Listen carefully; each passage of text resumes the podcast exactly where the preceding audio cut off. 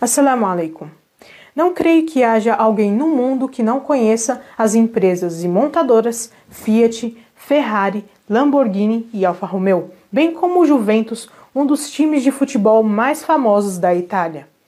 Você sabia que muitos anos atrás na Itália, alguém cujo pai era dono de todas essas grandes e famosas empresas se tornou muçulmano após conhecer e pesquisar sobre o Islã?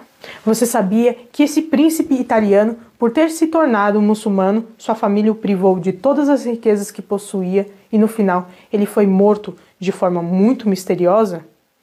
Nos acompanhe nesse vídeo e saiba mais sobre esse jovem mártir italiano.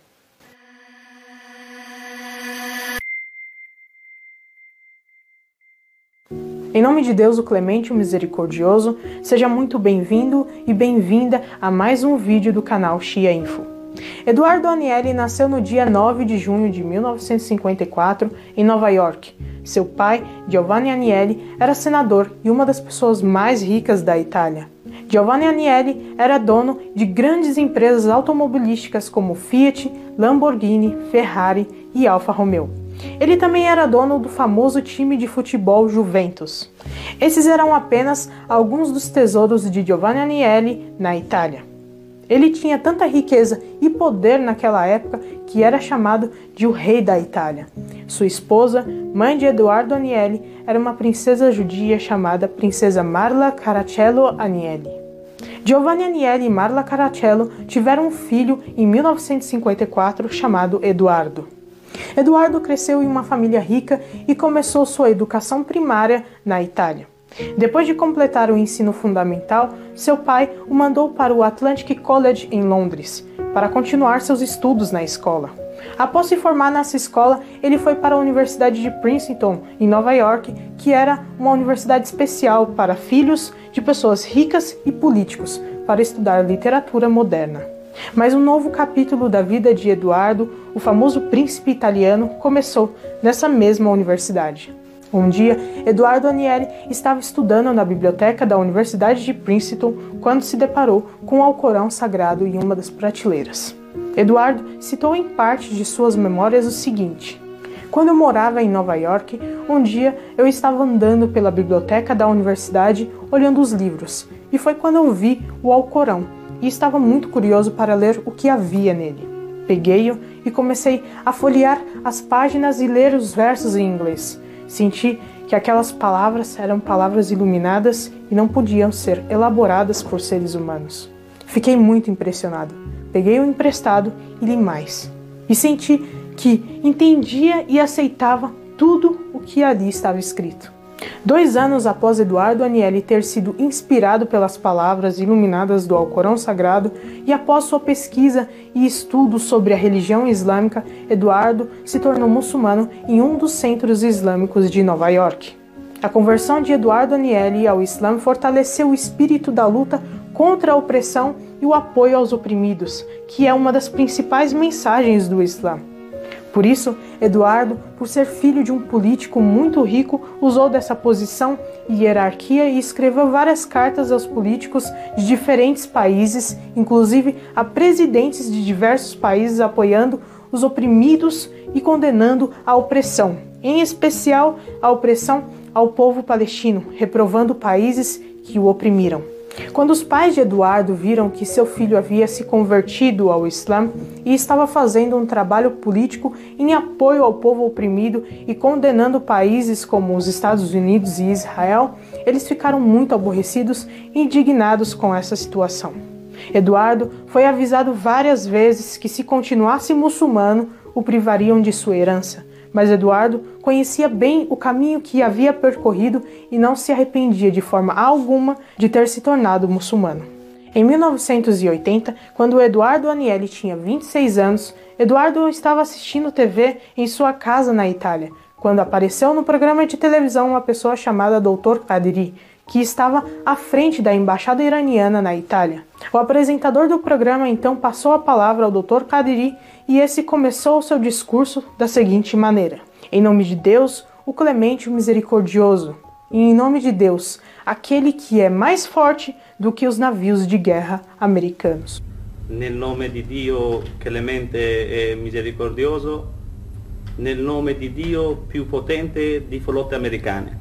Quando Eduardo viu que aquela autoridade iraniana na televisão italiana falava sobre o espírito da luta contra a opressão, sem medo e em nome de um Deus mais forte do que os navios de guerra americanos, aquilo satisfez de tal forma que mais tarde ele se interessou em ir à embaixada iraniana na Itália para ter uma reunião com o Dr. Kadiri.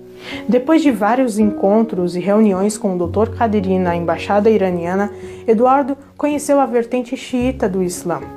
E então ele decide se tornar xiita, escolhendo para si o nome Mahdi. Depois de se tornar xiita, Eduardo Anieli decide fazer uma visita ao Irã.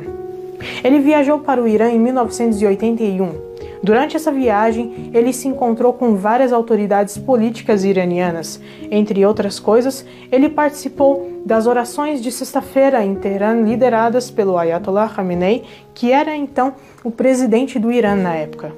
Eduardo Anieli também teve um encontro muito importante e especial com o líder da Revolução Islâmica do Irã, o Imam Khomeini. Infelizmente não há fotos desse encontro, mas está escrito na história que Eduardo encontrou o Imam Khomeini e o imam o beijou na testa e orou por ele. Após o encontro, um famoso jornalista italiano escreveu no jornal La Stampa. Depois de se encontrar com o Imam Khomeini, Eduardo ficou tão impressionado e tão inspirado, ele amava tanto o Imam Khomeini que acho que o imam havia enfeitiçado Eduardo Anielli.